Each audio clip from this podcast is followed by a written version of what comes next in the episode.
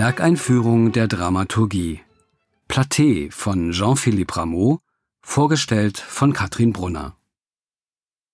Ein barockes Spektakel, eine Komödie, eine Tragödie und ein Ballett in einem. Jean-Philippe Rameaus Platé ist eines der ungewöhnlichsten Werke des französischen Barockzeitalters. Rameau war bereits über 60 Jahre alt, als er seine Platé schrieb, und er überrascht mit einer frischen und verrückten Musik. Nie zuvor und nie wieder danach schrieb er eine so eigenwillige und visionäre Partitur, in der sogar Vierteltöne vorkommen. Auch das Sujet ist ungewöhnlich. Die Titelfigur Platé ist eine Nymphe, eine Nymphe aus den tiefsten Gewässern, aus dem Sumpf, ein Wesen, das sich für unwiderstehlich hält und nur allzu gerne glaubt, dass sich Jupiter, der höchste Gott des Olymps, in sie verliebt habe. Platé ist jedoch einer List der Götter aufgesessen. Jupiter wird von seiner Frau Juno einmal mehr der Untreue verdächtigt. Um Juno zu beweisen, dass ihr Verdacht vollkommen lächerlich ist, täuscht Jupiter im Verbund mit anderen Göttern eine Hochzeit mit Platé vor. Ein so kümmerliches Wesen wie Platé, so sollte Juno am Schluss unschwer erkennen, kann keine ernstzunehmende Konkurrenz für die höchste Göttin sein. Von Platé führt eine direkte Linie zu Jacques Offenbachs menschlichen und verlogenen Göttern, zu Werken wie La Belle Hélène oder Orphée aux Enfers. Jean-Philippe Rameau befreite die Helden der Mythologie von ihrem Nimbus in der Oper. Und er verstieß gegen den damaligen Anstand, indem er die Hauptfigur der sehr femininen Platé einem Mann anvertraute, einem hohen französischen Tenor. Die Handlung von Platé geht zurück auf einen Reisebericht des griechischen Schriftstellers Pausanias. In dieser Version ist die Scheinbraut noch eine simple Holzfigur. Es war der Franzose Jacques Autreau, der die Geschichte von Pausanias durch eine Figur aus Fleisch und Blut ergänzte. Doch bei Autreau steht die Eifersucht der Juno und damit die Ebene der Götter im Mittelpunkt. Erst in Rameaus Bearbeitung rückt die Figur der Platé ins Zentrum der Handlung. Die Geschichte spielt bei ihm nicht in der mythologischen Welt, sondern in der sozialen Wirklichkeit seiner Gegenwart. Das Werk ist zutiefst ambivalent mit vielen Deutungsebenen. Es geht um die Intoleranz einer Gesellschaft, der Humor ist schwarz, Platé wird am Ende grausam verspottet und sozial geächtet. Dabei ist es wohl weniger Platets unansehnliches Aussehen, das sie zu Fall bringt, als vielmehr ihre Blindheit für die Realität, der Kluft zwischen Wunsch und Realität, ganz besonders in der barocken aristokratischen Welt, hier wird in die Schranken verwiesen, wer es wagt, sich von seinem durch die Geburt zugewiesenen Platze zu bewegen. Indem Platé glaubt, dass sich der König der Götter in sie verlieben könnte, täuscht sie sich in den Größenordnungen. Bestraft werden Hochmut und Aufsteigerwille in der barocken Aristokratie mit dem Lachen. Der Hof war von jeher ein Ort der Spötterei und das aktive Verspotten eine Strategie, um andere der Lächerlichkeit preiszugeben, eine direkte Auseinandersetzung war hier nicht geduldet. Auskomponiertes Lachen, ja Auslachen, das hören Sie auch in Platé. 1745 kam Rameaus Platé ausgerechnet in Versailles heraus, nicht bei einer Scheinhochzeit, sondern bei einer echten Hochzeit des französischen Kronprinzen mit seiner spanischen Cousine. Die Braut, so heißt es, sei nicht gerade hübsch gewesen. Bei der Uraufführung war auch König Louis XV anwesend, der, Ironie der Geschichte, gerade im Begriff war, seine neue Mätresse Madame de Pompadour bei Hofe einzuführen und damit eine Außenseiterin hoffähig zu machen. Und so dürfte die Geschichte der hässlichen Sumpfnymphe, die glaubt, Göttervater Jupiter sei in Liebe zu ihr entbrannt, damals als dreister Kommentar gelesen worden sein, zur unansehnlichen Braut und vielleicht auch zur neuen Geliebten des Königs Madame Pompadour. Eine Komödie bei Hof, das war damals überhaupt nicht üblich. Der derbe Humor von Platé war für die Hochzeitsgäste zu viel. Der König ordnete keine weitere Aufführung an. Erst 1749 erreichte die Oper in Paris ihren Durchbruch und wurde zum bis dahin größten Erfolg Rameaus.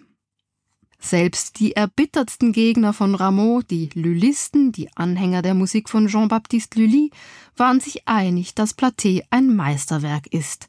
Und das will etwas heißen, denn über 50 Jahre nach Lullys Tod galten dessen Werke noch immer als Maßstab für die französische Oper.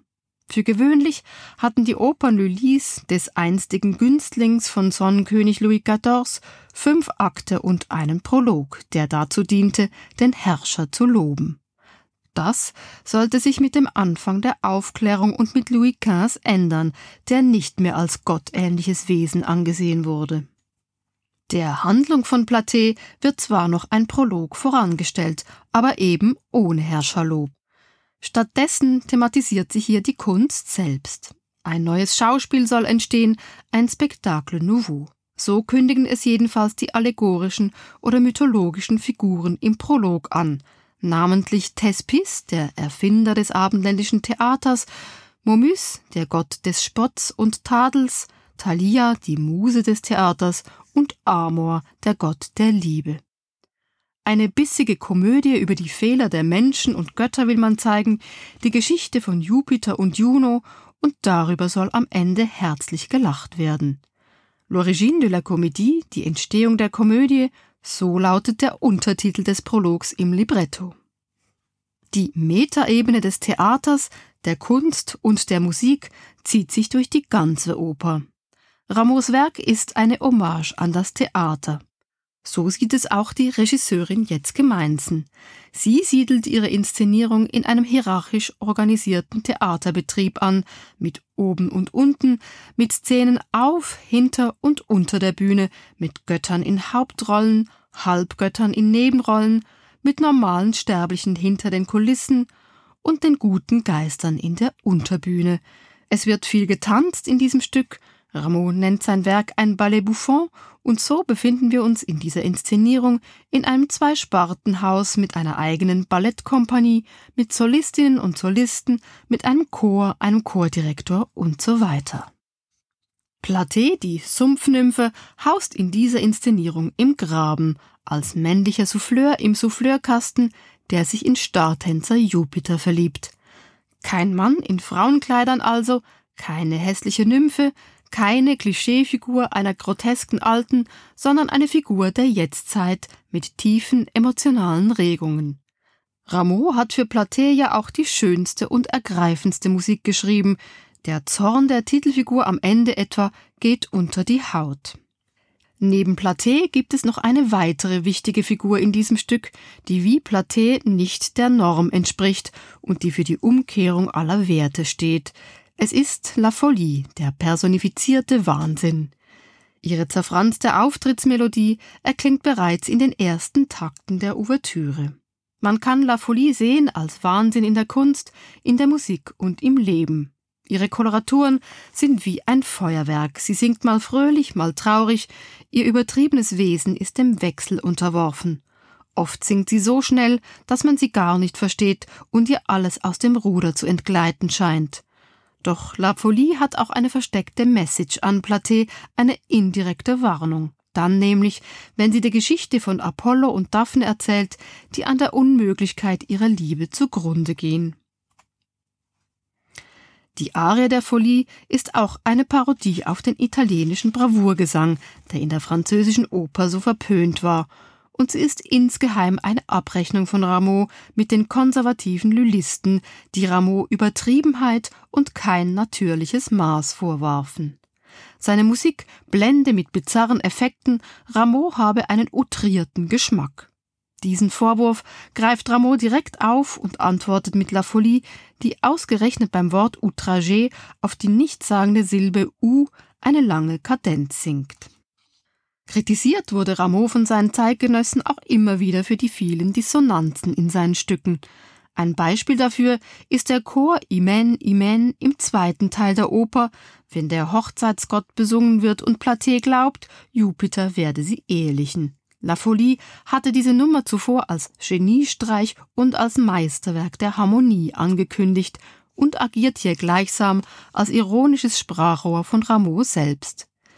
Gleichzeitig wissen alle, die diese Ensemblestelle singen, dass Platé an Jupiter verbrennen und der Hochzeitsgott wohl nie auftauchen wird. Immer wieder zieht Rameau in seiner Oper einen doppelten Boden ein, entpuppt sich vieles als pure Ironie. Charakteristisch für die französische Oper der damaligen Zeit sind die Tanzeinlagen, die Divertissements. Ganz Frankreich war seit Louis XIV, der selbst ein professioneller Tänzer war, vom Tanz besessen. Diese Tänze in den Opern wurden damals nicht als störend empfunden, denn das Interesse des Publikums galt nicht vornehmlich dem logischen Handlungsablauf, die Geschichte war nicht die Hauptsache. Ein wichtiger Anteil kommt den Tänzen auch in diesem Stück zu, die instrumentalen Stücke dazu sind von einem unglaublichen musikalischen Reichtum. Jean-Philippe Rameaus Platé ist ein Höhepunkt der Barockoper mit einer überbordenden, zuweilen überdrehten, manchmal fast jazzartigen Musik und einer verrückten Orchestrierung. Keine Oper im herkömmlichen Sinne, sondern ein barockes Gesamtkunstwerk erwartet sie mit der Aufführung am Opernhaus Zürich. Eine Mischung aus Komik und großer Tristesse, bei der die Titelfigur Erfahrungen von sozialer Ausgrenzung und Liebesenttäuschungen machen muss aber, so darf zu hoffen sein, auf ihrer Suche nach einer eigenen Identität am Ende um einige Erfahrungen reicher geworden ist